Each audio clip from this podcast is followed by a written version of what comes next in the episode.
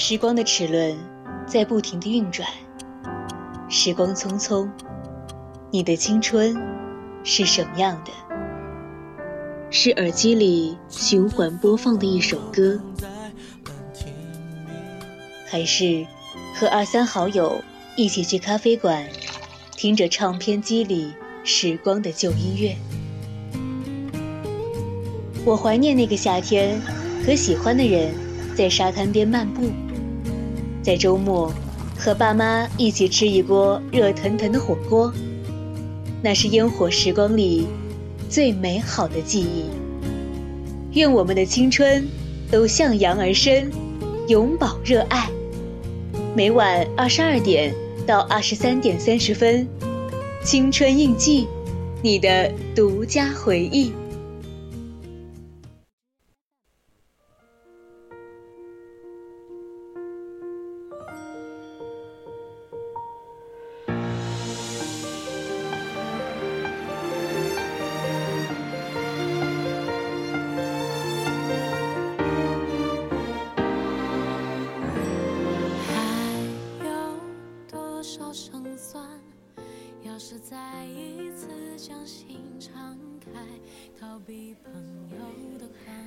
亲爱的听众朋友们，大家晚上好！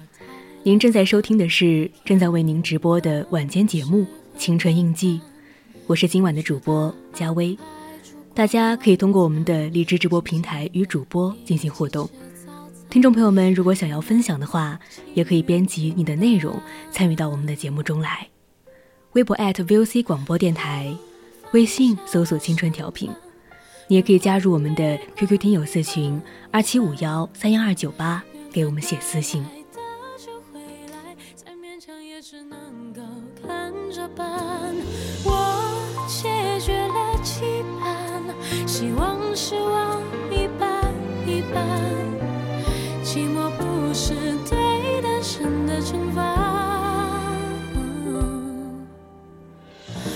我决定用平常心看待。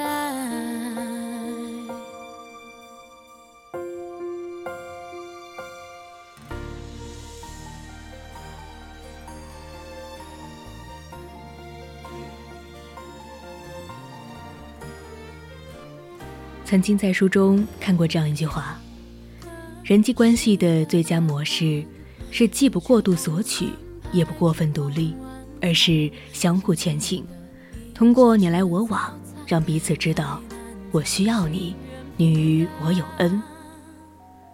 你来我往，感情才能生生不息。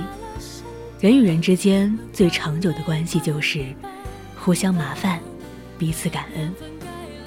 小的时候，父母经常会告诫我们说，遇到问题不要去麻烦朋友。其实长大后才明白，不麻烦彼此，关系是很难建立的。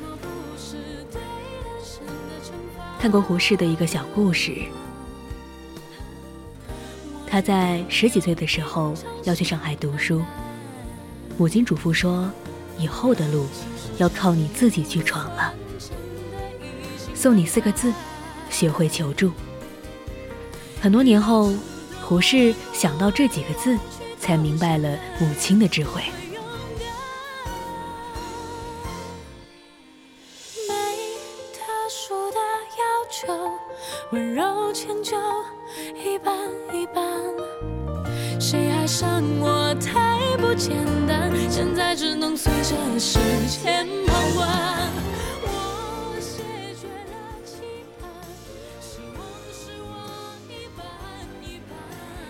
心理学上有个名词叫依赖无能，说的是很多人不敢麻烦别人，总害怕给别人添了麻烦。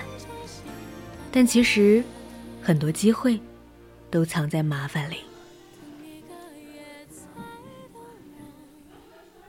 乔布斯在他十二岁的时候，想设计一个机械装置，却被困在了频率计数器的制作环节上。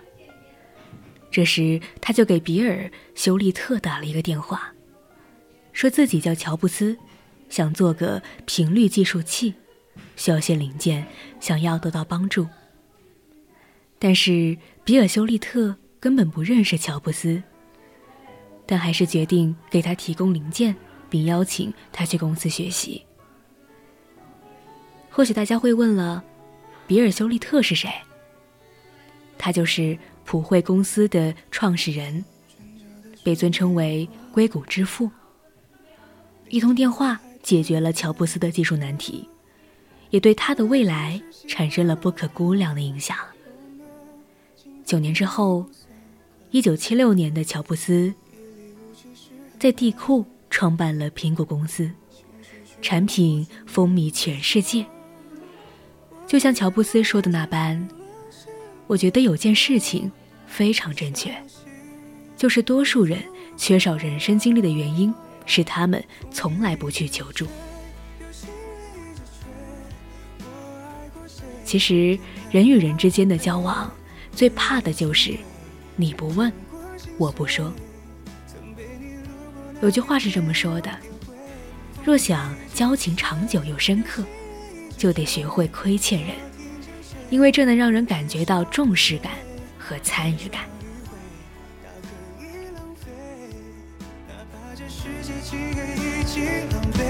反正不后退。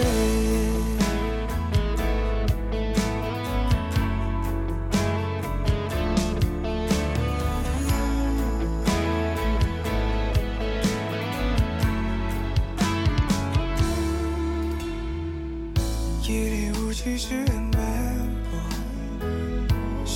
心事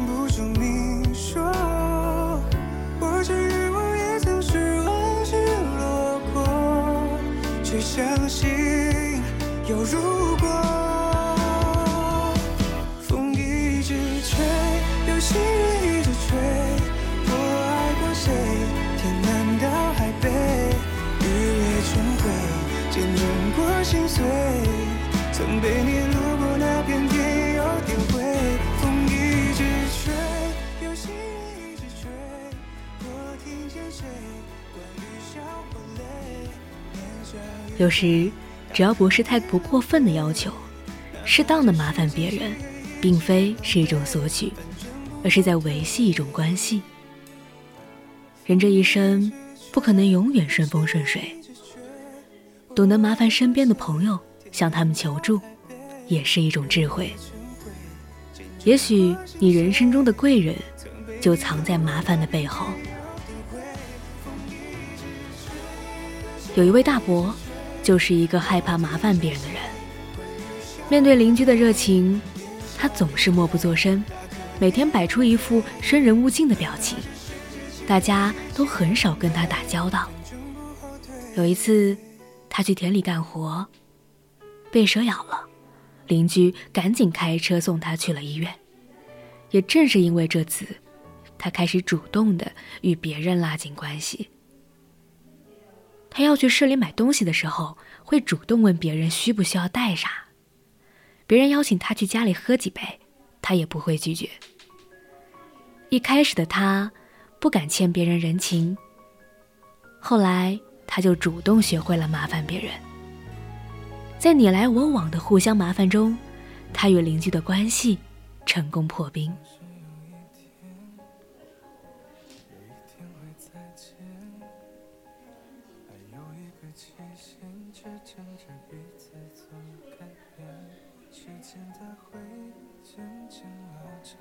原本彼此看不惯的两个人，关系却日益深厚了。人与人之间会隔着一扇门，麻烦别人的过程就是推开了这一扇门。微博上有个话题：你跟朋友是怎么走散的呢？高赞的回答是这样解释的：从前有事没事儿，总喜欢找对方帮忙。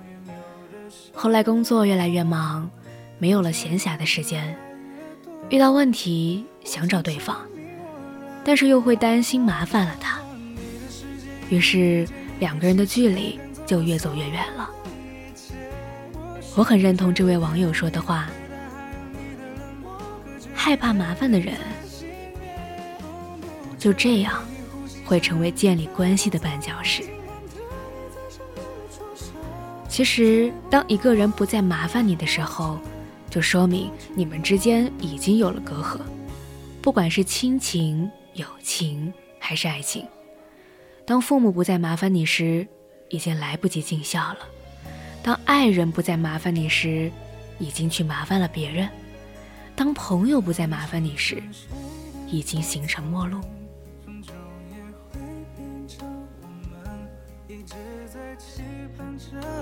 惜它无法转身。秋天的风掩饰着我脸上原有的笑容，台下人越来越多，我想证明我来过。我到过你的世界，你遇见一个期限赶走我所有的一切。我试着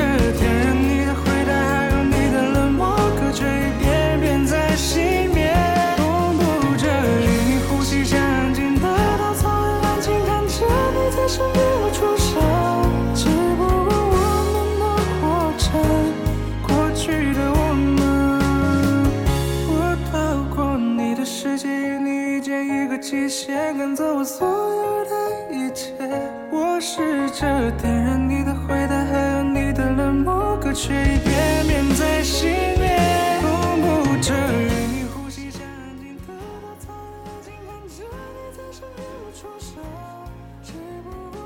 有句话是这样说的：做人的来往，无非是你帮助我，我帮助你，彼此之间有托有欠，关系上的缘分才不会断，人与人之间的感情才会越来越深厚。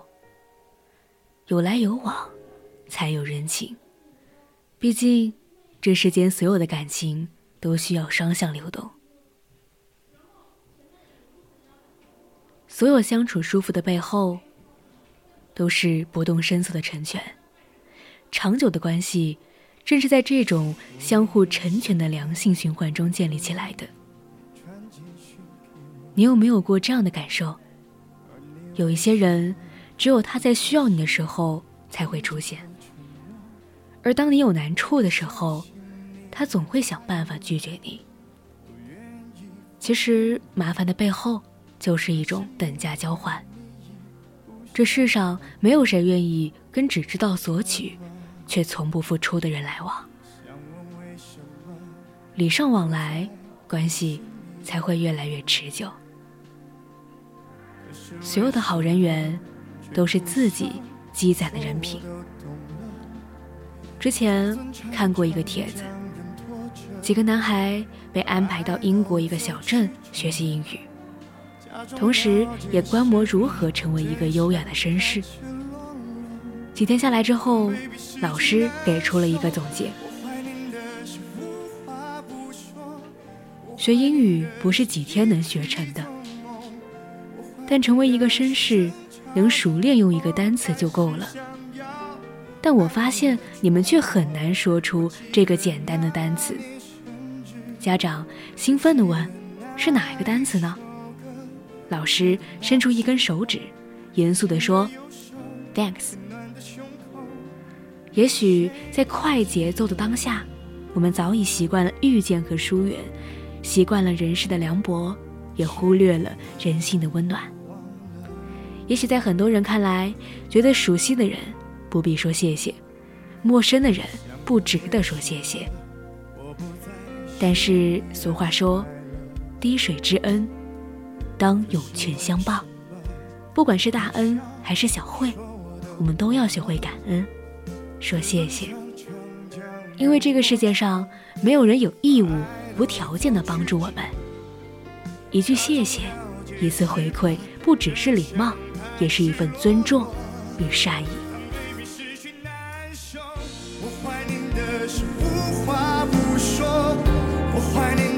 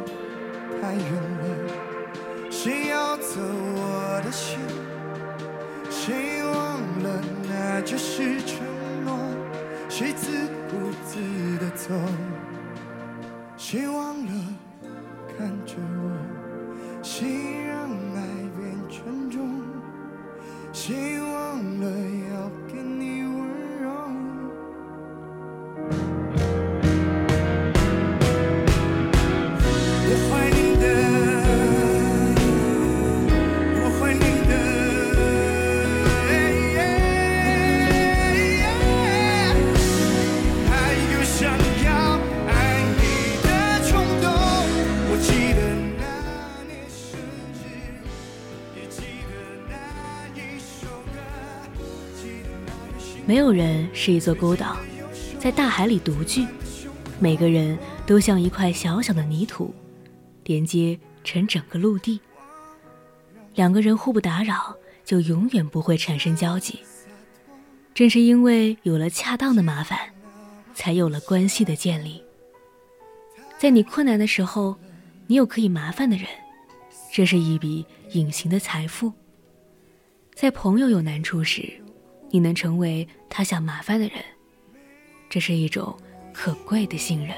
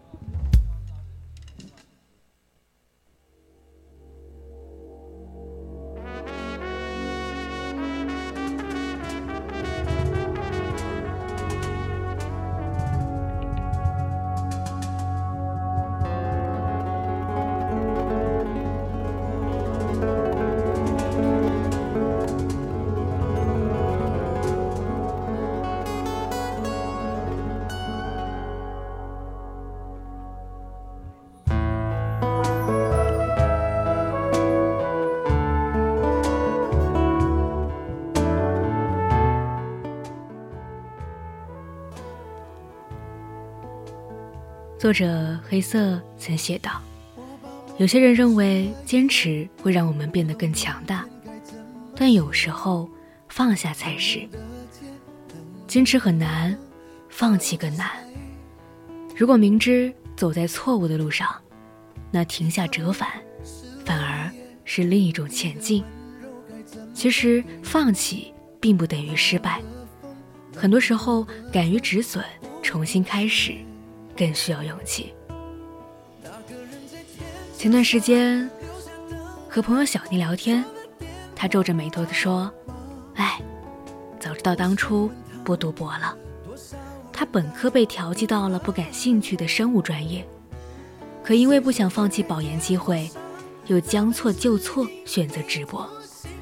等找工作时，才恍然发现自己对做实验、写报告没什么兴趣。”这些年不过是被导师逼着往前走，他也舍不得放弃学了十年的专业，于是加入一家生物公司做研发，每天在狭小的办公室内检测各种数据，还安慰自己说，也许做着做着就有起色了。可结果不会骗人，他在这家公司待了好几年。技能没什么提升，收入涨幅也少到可以忽略，只能一边抱怨钱少活多，一边不敢跳槽，日复一日的消磨着时光。他看着身边同学一个个事业有成，似乎只有他还在原地打转，不停的走弯路，不断的瞎折腾。其实他本来拿着一手好牌。学习能力也很强，却因为不肯放下沉没成本，而让自己陷入被动局面。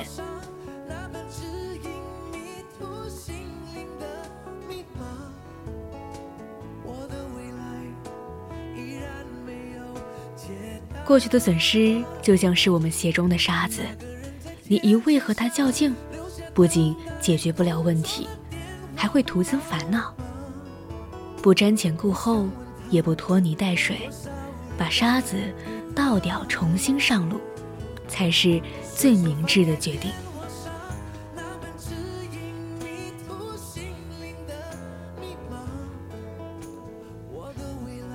其实，人生所有的经历，本质上都是选择的结果。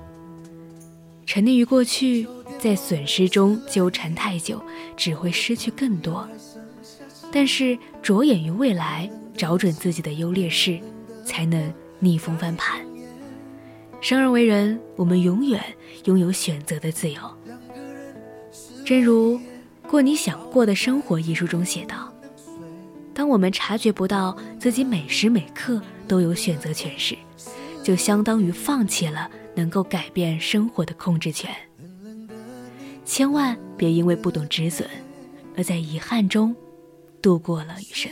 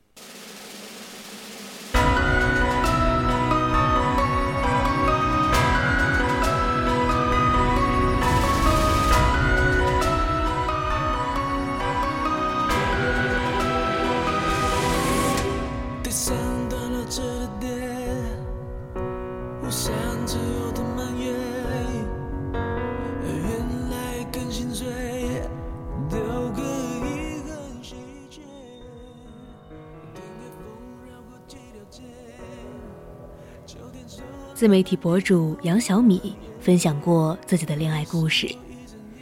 她曾交过一个男友，名校毕业，很帅，能力也强，身上充满光环。可他们在一起时，却经常吵得昏天暗地。男友不喜欢社交，也看不上她在人际关系中如鱼得水，经常对她说：“你有什么能力？不过就是会搞人际关系罢了。”长此以往，杨小米陷入了自我怀疑，一度气得把手机摔了。可因为已经在感情中付出了很多，舍不得分手。直到她发现男友和其他女孩的暧昧消息后，才打算忍痛结束这段感情。从决定分开到正式分开，那段时间，只要她一闭上眼睛，就会觉得天崩地裂。男友也来找过她，甚至提出要来她所在的城市工作，但都被她拒绝了。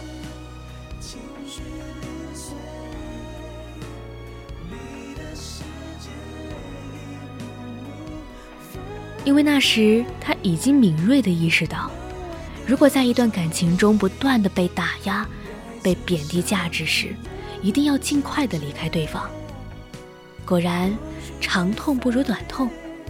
离开男友之后，她感觉人生美好多了。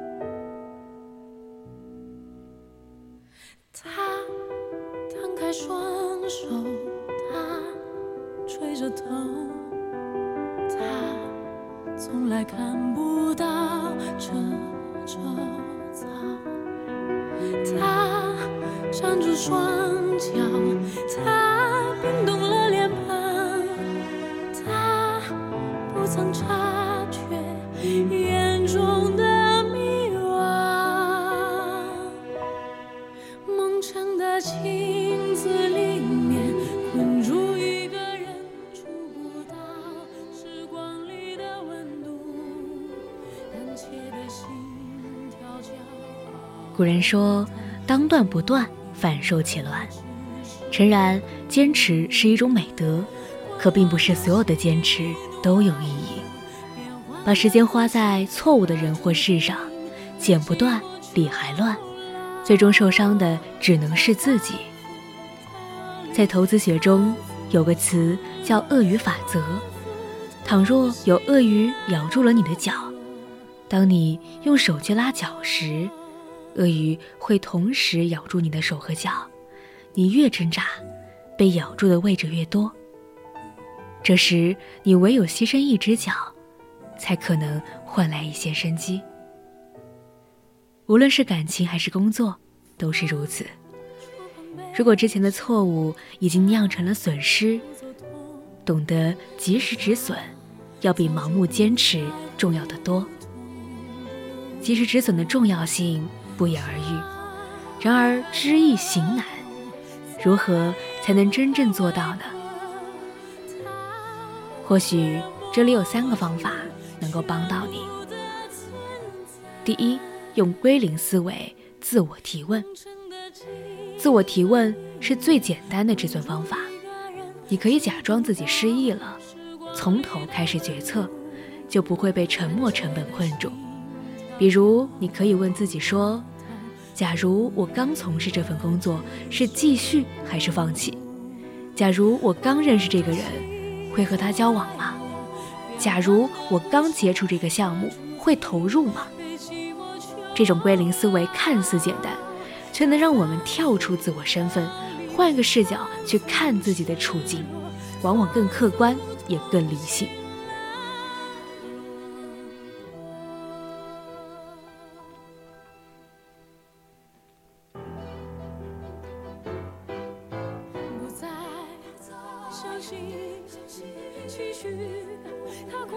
第二种方法是用概率思维排除忧虑。有时候我们之所以害怕止损，是因为思维固化，对未知充满恐惧，因此哪怕不喜欢现在的生活，可因为习惯了，也不想主动求变。可实际上，我们担心的事情大概率都不会发生。正如木心所言，不要为明天忧虑。因为明天自有明天的忧虑，一天的难处一天当就够了。当你陷入两难境地时，不妨试着把所有可能发生的事都写下来，用客观概率来排除主观担心。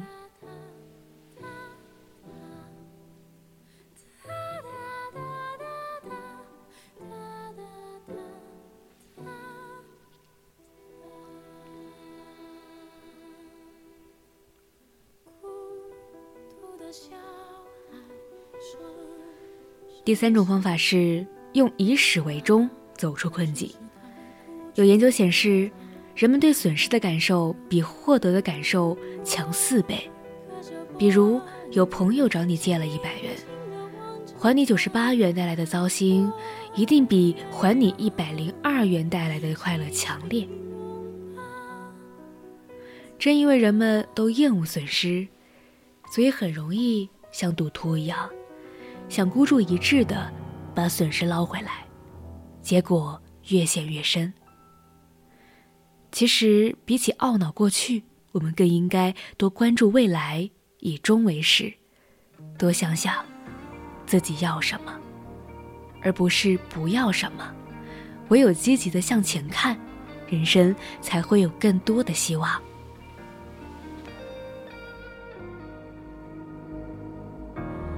复杂的自己，最失控的回忆，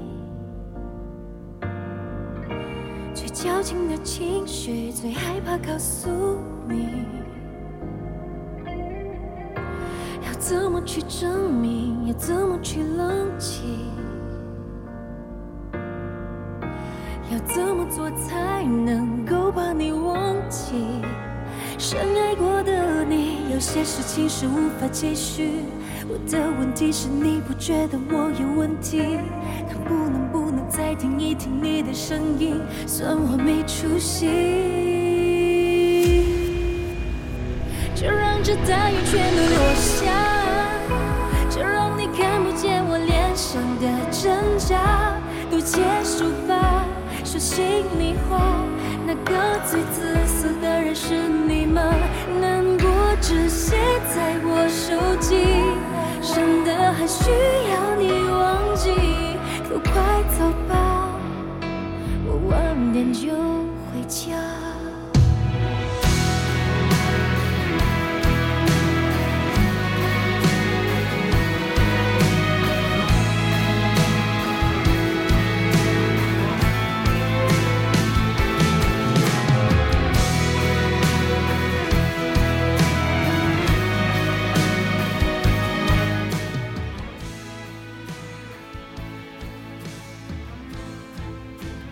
成年人的生活充满了种种不易，我们总是很贪心，这也想要，那也想要，结果反而让自己很累。及时止损才是成年人的最高配。这个过程或许有不舍，亦或不忍，不过只有去除遮蔽后，生活方能轻盈。往后余生。不妨及时远离那些不合适的人、不舒服的事，让自己生活的更舒心、更自在一点。复旦大学中文系教授梁永安曾经谈到了现代人的工作之苦。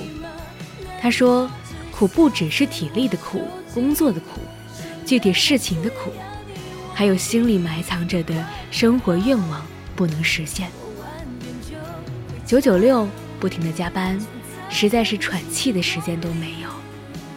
如果八小时之外可以去逛书店，跟朋友聚会，他的灵魂需要就能够在这个时间里展开。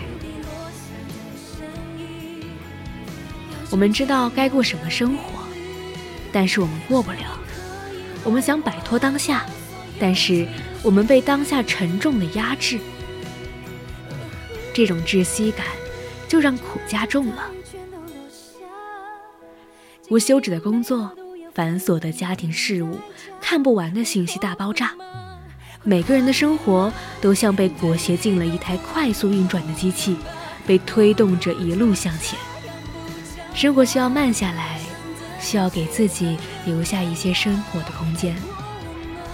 就像汪曾祺在《慢煮生活》中所描绘的生活。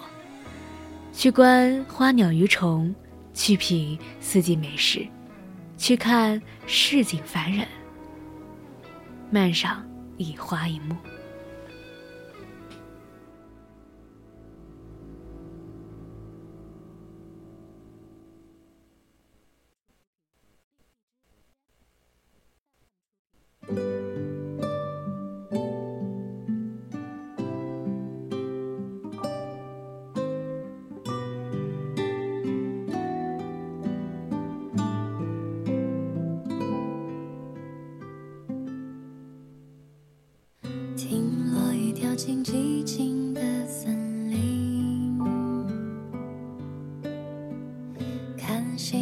下远山的风景，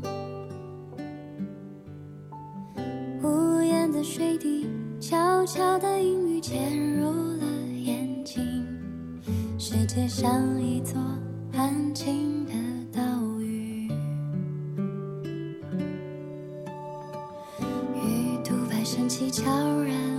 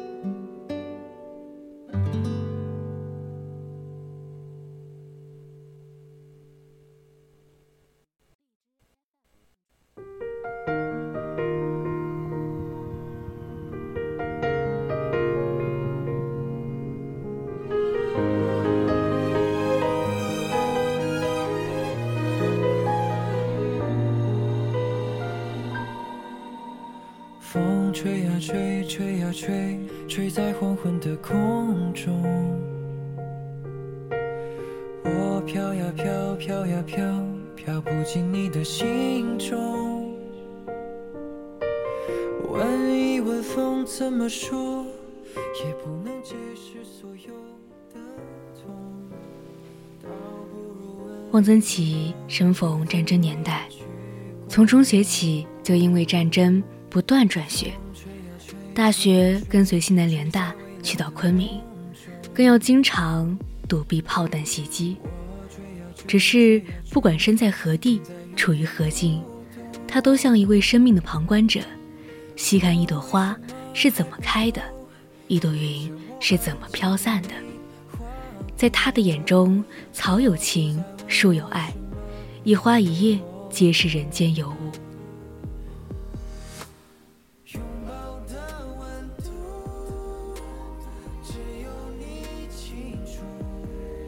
他看葡萄的生长，就像看一个孩子的成长。他说，葡萄喝起水来很惊人，跟小孩催奶似的，拼命的往上搓。从根茎吸到梢，水喝够了，枯枝没几天就长满了绿叶。在汪曾祺的家乡，很多人家都栽种腊梅。他家后院里也有四棵很大的腊梅。到了腊月，每个枝条上都是花，无一空枝，而且长得很密，一朵接着一朵。这样的四棵大腊梅，满树繁花，黄灿灿的吐向冬日的晴空，那样的热热闹闹，而又那样的安安静静，实在是一个不寻常的境界。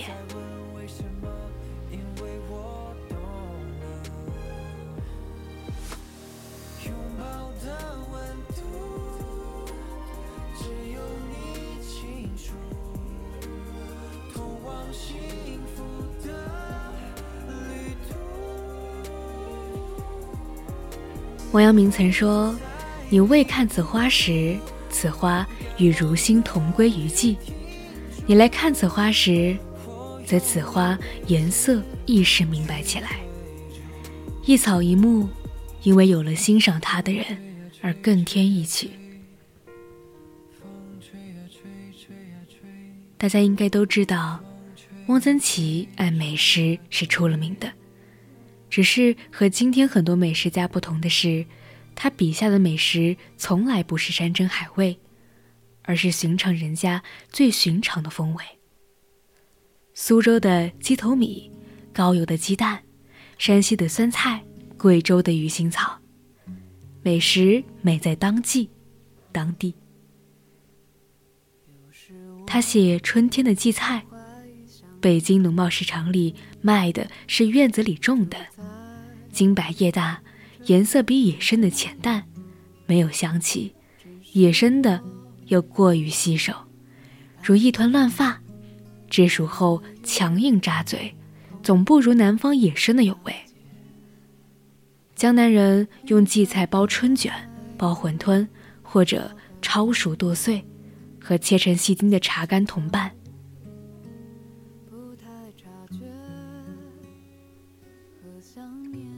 马齿苋现在很少有人吃，但是在古代是相当重要的菜蔬。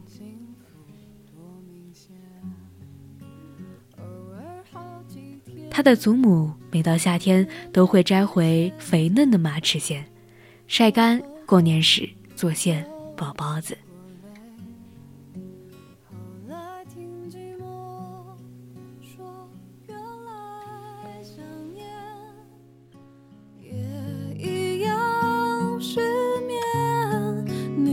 下来的想念还在房间，整理一遍又一遍又一遍。爱情是一种抗体，还是病原复原？要一点时间，你留下来的想念。在心里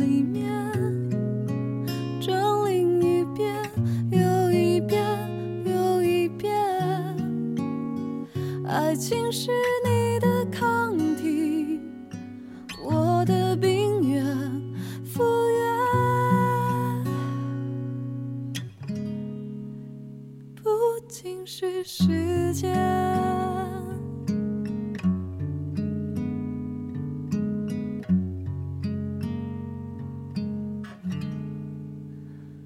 遇上爱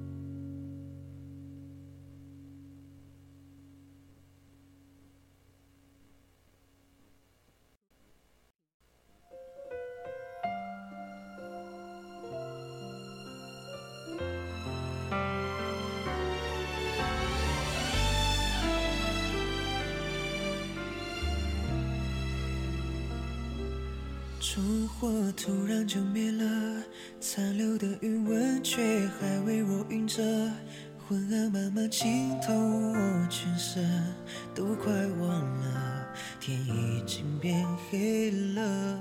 曾经绚烂的花火，已经慢慢褪色，到最后一刻，身体渐渐羸弱麻木了，辗转反侧，只能彻夜不眠了。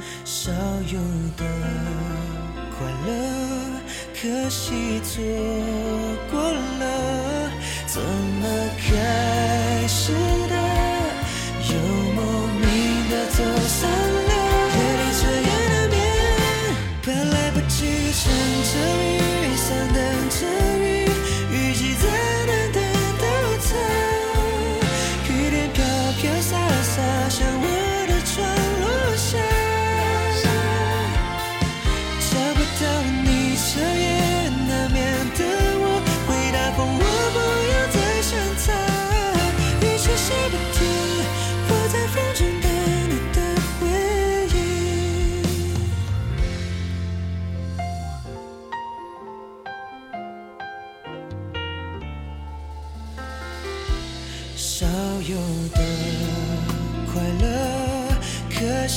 share.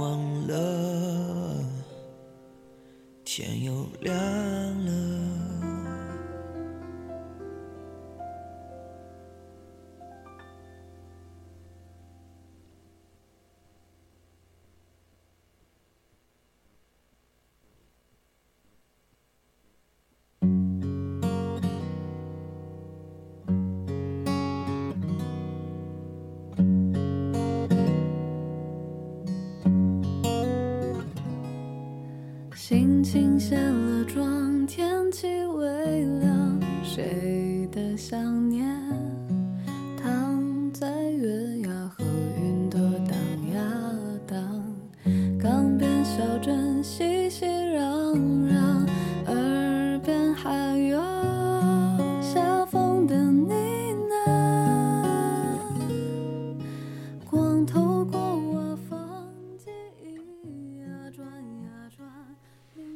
大家好我是今天的惊喜主播哈我是雨婷哈我就接着嘉威的咱们继续讲嘛啊。就是刚才嘉威也是提到了就是关于汪曾祺的为人处事这些的。其实也有说到嘛就是他感慨中国人过去呢对吃盐那些也是很讲究的。就比如说桃花盐水晶盐无盐胜雪这些现在全国都吃制精盐嘛，也只有四川人腌咸菜还坚持用自贡产的井盐，也是非常的不错哈。当然，四川这边的菜说到这儿，我就想起了吃的，好吧，对不起。因为今天出去去吃那个他们这边的特产面嘛，然后我还在跟朋友吹说这边的面怎么怎么怎么好吃。我那个朋友是特别喜欢面食嘛，然后他说他听都没有听过。我说下次你过来我请你吃。其实就是像有些东西嘛，可能之前我刚过来也是不习惯，但是有些东西本来不吃呢，其实你吃吃呢也就习惯了。就像汪曾祺呢，原本也是不吃香菜和苦瓜的，结果呢有一次去一家就是中开的中药铺吃面嘛，然后管事也是弄了一碗凉拌香菜给他说：“你不是什么都吃吗？”然后他一咬牙就吃了嘛。然后也有诗人就是说请他下馆子，就是故意点了三个菜。凉拌苦瓜、炒苦瓜、苦瓜汤，当然是我，我是不会吃的。他就是硬着头皮吃了嘛。我觉得他对吃的态度，其实也是能够看出一个人的视野和心胸吧。就像他说嘛，有些东西自己尽可不吃，但是也不要反对旁人吃。你不要以为自己不吃的东西，谁吃就是岂有此理。所以说，可能每个人也是不一样的嘛。一个人的口味还是要宽一点、杂一点。就像南甜北咸，东辣西酸，我觉得都应该去尝尝。对食物如此，对文化呢也应该是这样。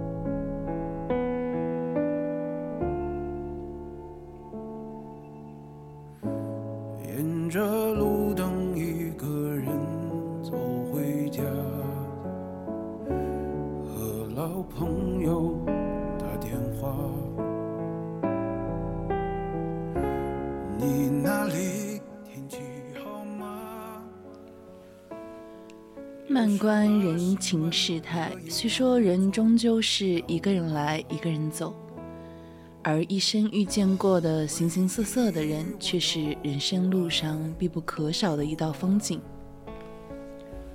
汪曾祺笔下，家人、朋友、师长、陌生人，无论是相伴多年，还是匆匆一瞥，都让他从一个人身上窥见世间百态。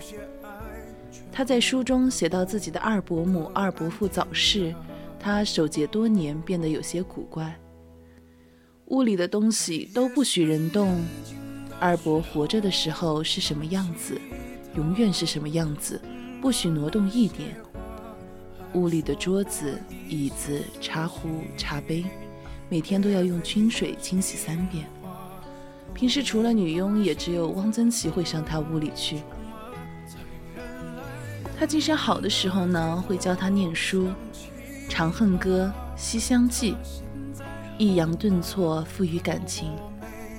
这年后，汪曾祺更是遇到了沈从文、金岳霖、老舍等一众大师。他回想起老舍先生的院子，种着两棵不大的柿子树，到处是花，院里、廊下、屋里，摆得满满的。按季更换，都长得很精神、很滋润，叶子很绿，花开得很旺。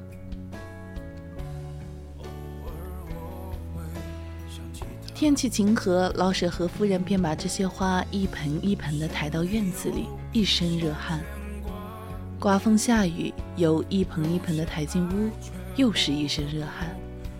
所以老舍先生说：“花在人养。”夏天，他会在家中条案上摆设一大盘香白杏，专门为了闻香。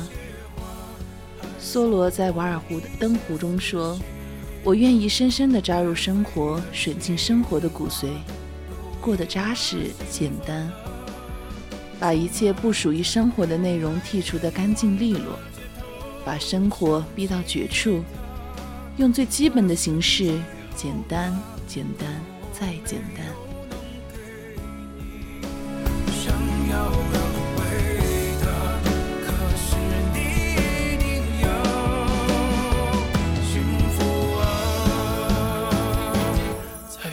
夜深人静的时候想起他送的那些花还说过一些撕心裂肺的情。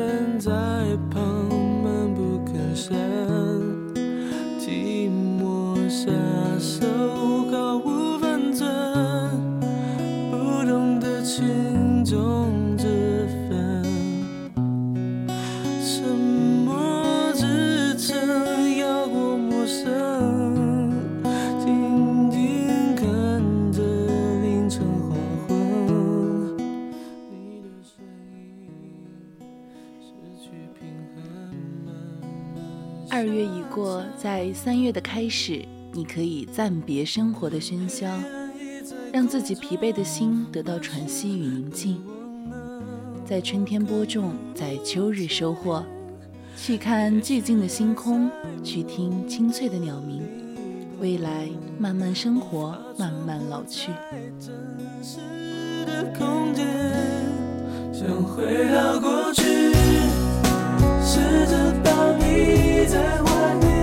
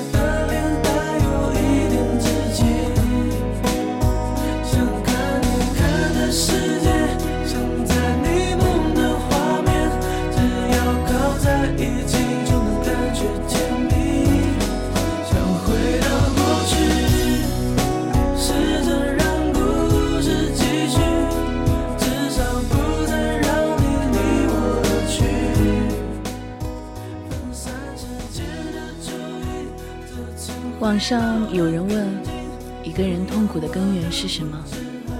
有一个高赞回答是这么说的：对世界的期望远大于对世界的了解。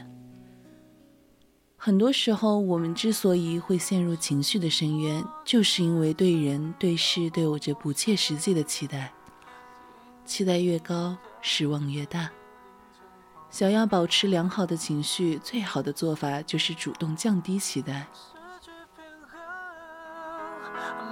下沉，想回到过去。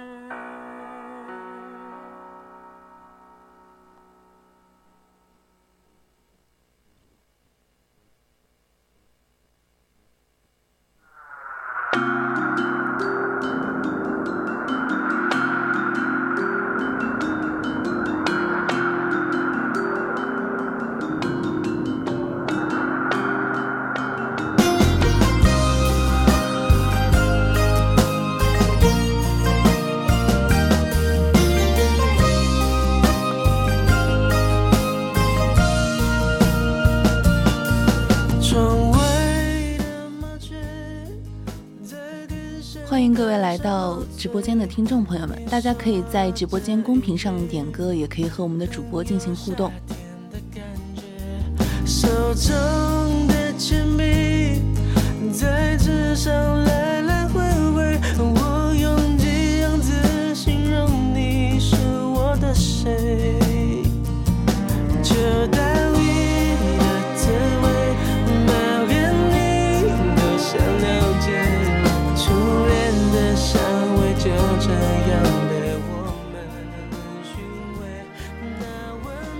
俗话说得好，做最坏的打算，做最好的准备，如此你才能掌握人生的主动权，活得开心，活得自在。你也曾对别人期待很高吗？期待生日收到很多祝福，结果只有自己吹灭了蜡烛。期待情人节会收到很多玫瑰和礼物，结果只有一句节日快乐。期待朋友会无条件支持你，结果只有冷冷的一句“是吗”，然后独自落寞，感伤无处可说。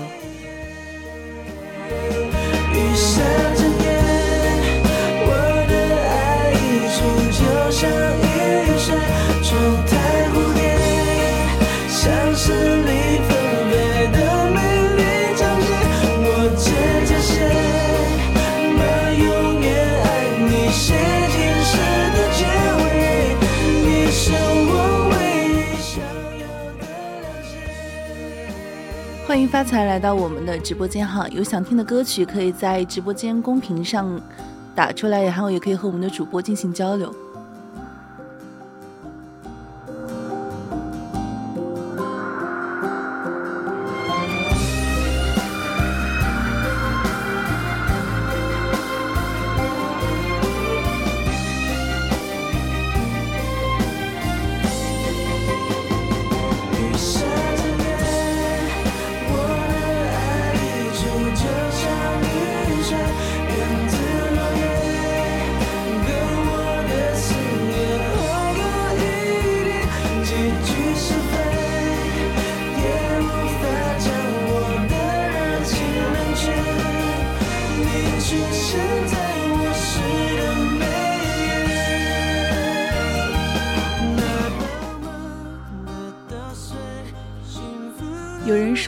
这样一段经历，就是前一阵子他想买房，然后首付还差几万块钱，就想着找朋友凑一凑。于是呢，他拨通了一个大学室友的电话。他想着上大学的时候两个人同进同出，关系也很好，而且前两年对方买房子的时候也找自己借过钱。虽然当时积蓄不多，但自己也痛快的给了对方。而且这个家伙呢，最近也是发展的顺风顺水，手上应该有一些积蓄。但当他拨通对方的电话时，对方也是依然很热情，在那儿问东问西。只是当他提出需求的时候，对方却支支吾吾半天说不出来，只是最后说了一句：“我也想换个大房子，手上实在挪不出多余的钱。”听到这儿，我相信大家都一样，就是一下子心都凉了半截，因为你一味的去帮助别人，但别人却不愿意在你需要帮助的时候去帮助一下你。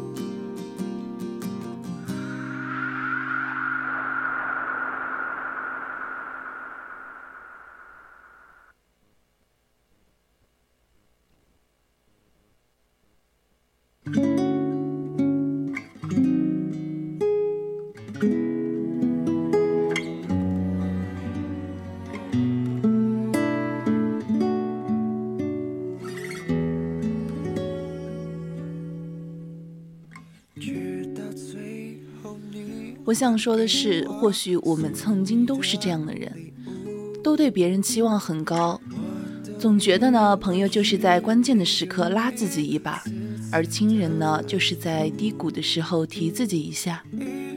但是呢，这个世界上最经不住高估的就是关系，最没办法试探的就是人心。有时候不是对方不想满足你的期待，而是你在渡难关的时候，对方可能也在低谷；你在最关键的时刻，对方可能也在拐点。没有人应该为了满足你的期待而活，所以呢，过高的期望不仅会让自己不开心，还有可能会让一段关系破裂。或许一个人保持开心的秘诀就是永远不要对任何人期望太高，不管对方是父母、是爱人或是朋友。作家马德说过这样一段话：“我慢慢明白了为什么我不快乐，因为我总是期待一个结果。看一本书，期待它让我变得更加深刻；跑一会儿步，期待它让我瘦下来。”对别人好，期待被回待也好。那么这些预设的期待，如果实现了，你就会长舒一口气；如果没有实现呢，就自怨自艾。世事或许都如此，期望越高，失望越大。却看不清你真正的面目，小心翼翼跟着你的脚步，是我早已忘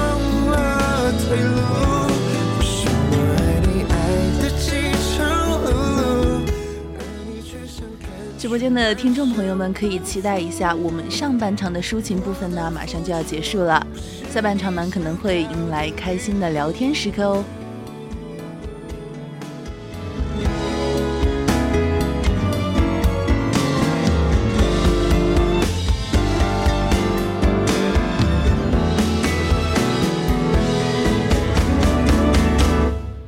追光灯下的我们在共舞，却看不清你真正的面目。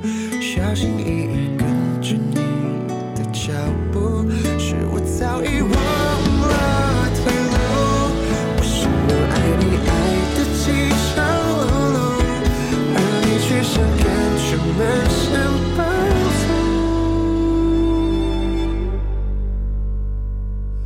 我的付出不是你想要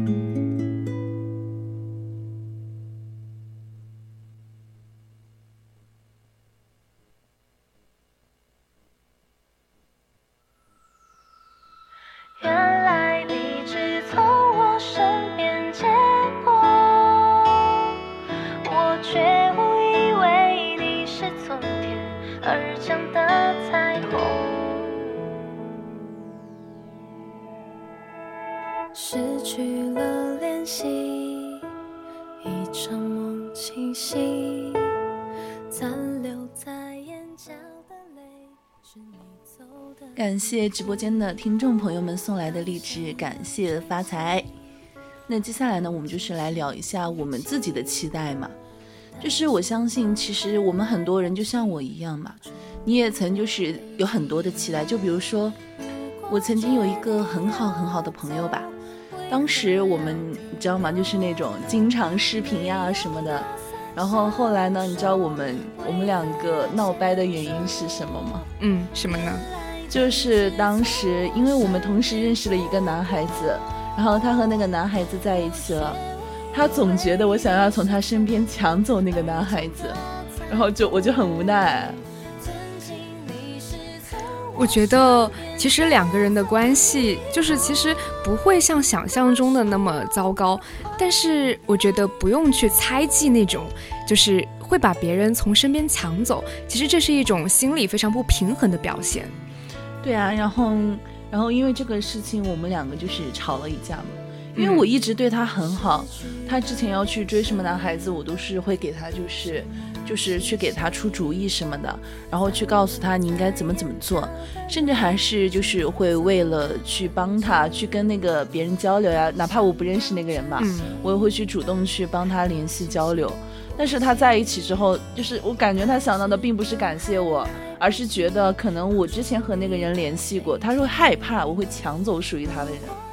我觉得他是不是感觉就是跟你关系好，然后呢，他通过你的这个关系认识了那个男生，他反而会觉得说，因为你跟你关系好，所以他可以更好的去接触到那个男生，有一点利用你的感觉，会有这种感觉吗？嗯，可能有一点吧，但是可能我我这个人嘛，你知道我一直是比较乐观嘛，嗯所以说我觉得其实对他好也没什么吧，大家可能就是那种好都是相互的，因为当时我们生气吵架的时候，我就说。我我我不强求，我不期待你对我有多好多好，最起码有我对你的一半好，这就是我的一种期待，我对朋友的一种期待。但是我没有想到他会因为那件事情把我删掉、拉黑，所有的联系方式都拉拉黑了。我觉得这样的做法真的是让我感到有点气愤的。我觉得不管是拉黑、删除这样的做法，都是一种非常不理智的做法。一个好朋友在一起，其实我们最初看重的本来就是一种缘分，但是如果遇到这样的事情，把对方删除、拉黑，真的就是感觉给人印象就非常的不好。但是怎么说呢？我不知道后来他和那个男孩子之间发生了什么，然后他又回来跑回来加我，因为我比她年纪比那个女孩子要年纪大一点点嘛，嗯，然后她一直叫我姐姐，然后她就说婷姐对不起，怎么怎么样，然后我又心软嘛，我又把她加回来了，但是我感觉还是回不到从前。当然，最好的关系呢，永远是保持在最初的时刻。当中间像被镜子一样破裂的时候，最初的关系已经回不到从前了。确实是这样。其实不只是朋友之间的期待吧，就是我感觉就是你相信，就是你家父母什么的，现在对孩子的期待也是会很高。就是你有没有这种感觉？就是你父母对你期待很高，有吗？那是当然啦，父母总是期望孩子能够变得更好，希望孩子能够成龙成凤嘛。确实是这样。就是拿我自己来说，对吧？我感觉我上大学以后稍微有一点点摆烂，哈，对不起，真的有一点摆烂。然 后因为可能就是小时候我给大家所有人的就是。就是给所有人的那种，就是大大家看到的我的样子，就是说这个女生好听话、好乖，就是成绩很好，怎么怎么样。然后就是可能大家都会觉得以后我会上一个特别好的大学，然后有一个特别好的工作，然后有一个可以找到一个很爱自己的人。可能大家所有人都是惯性这么想的，所以就是当我成绩有一点点下降，就有换来所有人的就是质疑吗质疑对。嗯，其实我觉得有的时候不要对自己抱有太高的期望，我们把这个平常心放到一个非常平衡的位置，不对别人抱太高的期望，也不对自己抱太高的期望。这样的话，我们的生活或许会过得更加的开心一点。确实是这样，因为我感觉，因为他们给了我太大的压力嘛，然后除了那段时间自己在学习上呀、生活上的压力很大，然后你知道那种真的情绪积压到一个点，真的很容易去爆发。嗯然后当时心理压力很大，就是有一个，我现在不是有个同学他在学那个心理嘛，嗯，然后我我觉得我心里有点问题，我就去找他咨询，我说我不会心里有什么毛病吧？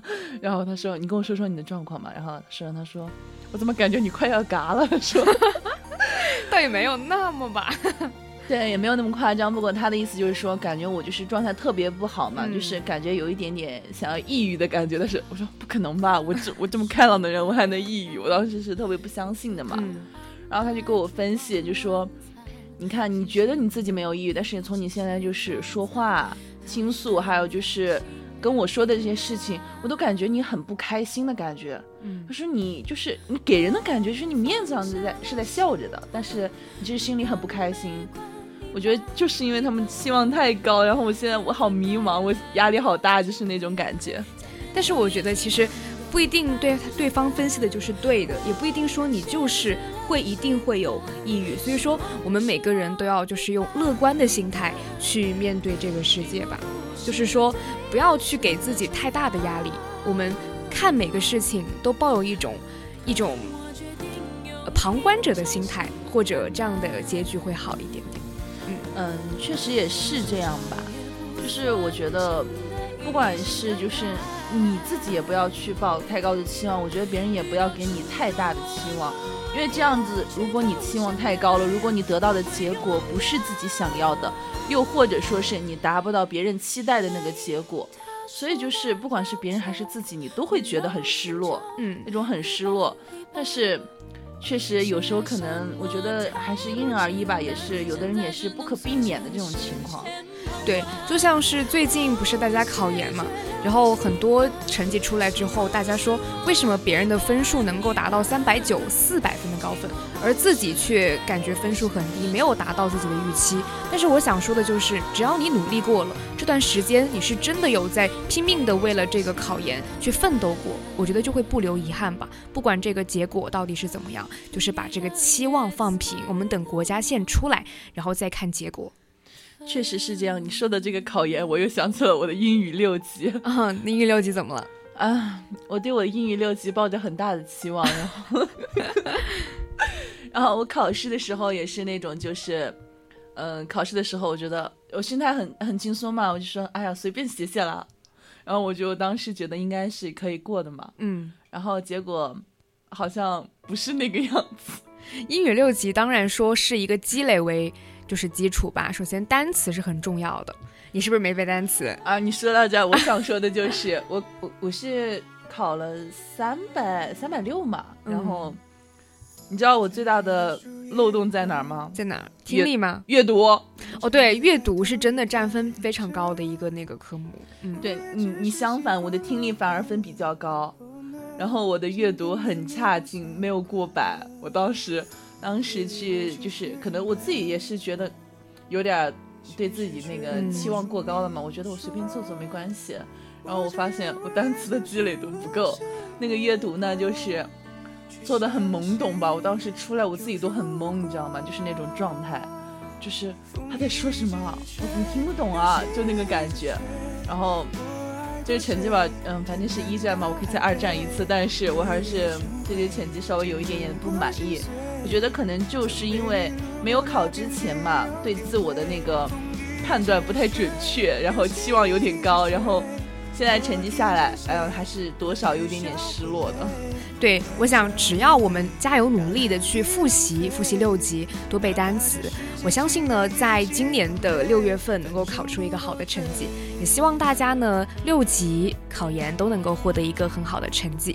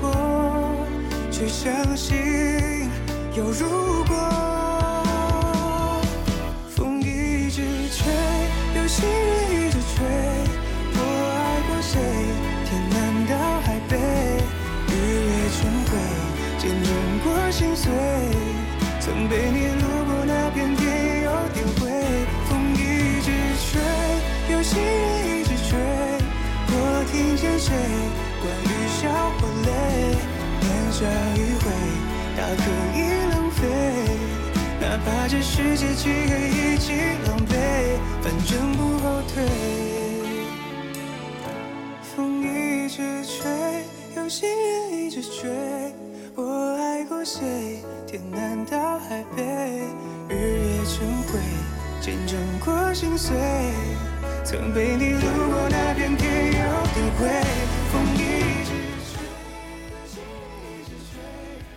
就像刚才我和你们家位主播提到的那样，当你期待值很高的时候呢，可能生活处处是坎坷；当你降低期待的时候呢，可能生活处处是惊喜。所以我觉得呢，每个人都要保持好情绪，就是要从降低好、降低期待开始吧。然后你就做你可能做的，爱你所爱的人，尽人事，听天命。毕竟该来的总是会来的。的确，人生呢总是一个汲取于结果，整个过程都会变得非常的有功利性。这时你会无法放松，也无法释怀。但是当你不再深陷于人与人的关系，不再期待于一个怎样的结果，而是把最大的努力放在此时此刻，把最大的希望放在自己身上，这样花才会有开的那一天。那么现在呢，已经是北京时间的二十三点二十八分了。今天的青春印记就要和大家说再见了，感谢你的收听，我是主播佳薇，我们下期再见。没错，那今天的青春印记呢，到这里也要结束了。感谢听众朋友们的收听，我是雨婷，我们下期再见。